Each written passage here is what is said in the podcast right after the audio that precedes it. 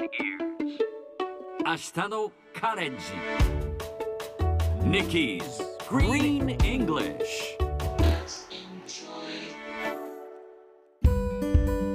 Hi everyone! ここからは地球環境に関する最新のトピックスからすぐに使える英語フレーズを学んでいく Nikki's Green English の時間ですそれでは早速今日のトピックを Check it out! ペットボトルの再ボトル化。2030年までに50%に引き上げる目標を発表。全国清涼飲料連合会は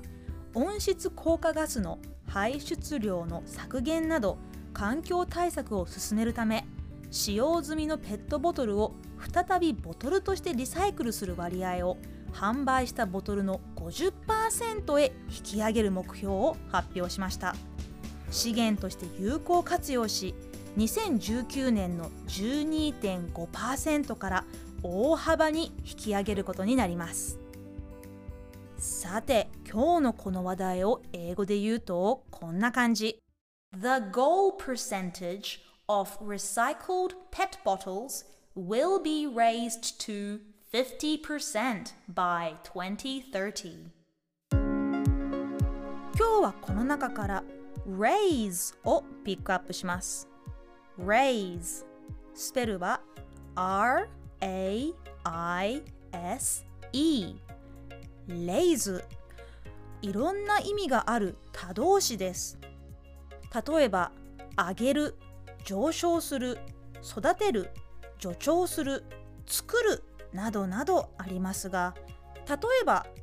質問がある人は手を挙げてくださいという時は Please raise your hand if you have a question 他にも育てる育てられるという時にも raise を使います。私は祖父に育てられました。という時は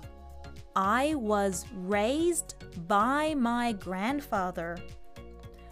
他にも声を上げよう raise your voice こんな感じでいろいろな風に使えます今日は raise を一緒に言ってみましょう Repeat after Nikki raise Very good. One more time. Raise your voice. Wonderful. 最後にもう一度トピックニュースを日本語と英語でゆっくり読んでみます。ペットボトルの再ボトル化2030年までに50%に引き上げる目標を発表。The goal percentage of recycled pet bottles will be raised to 50% by 2030